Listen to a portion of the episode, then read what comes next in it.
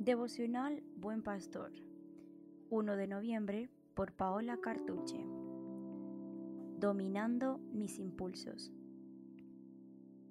Jesús dijo en Juan 15:8, Cuando producen mucho fruto, demuestran que son mis verdaderos discípulos.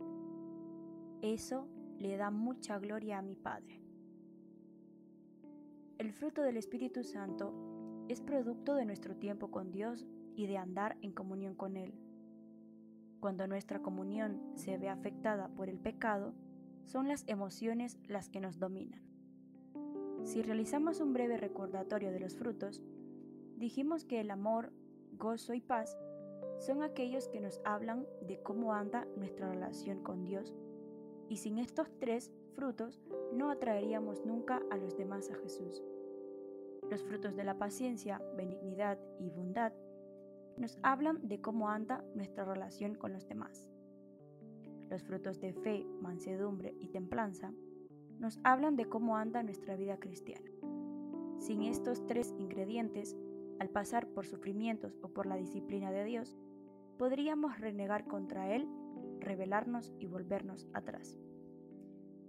Por tanto, la templanza nos ayuda a ser hombres y mujeres prudentes, a guardar nuestra lengua, a no caer en la gula y en los demás apetitos de la carne.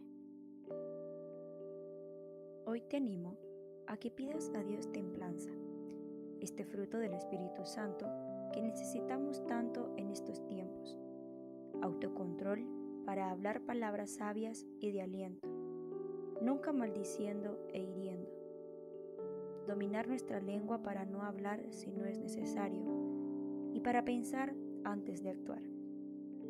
Vivir en equilibrio siendo justos y no inclinar nuestra balanza para hacer daño a otro o perjudicarnos a nosotros mismos.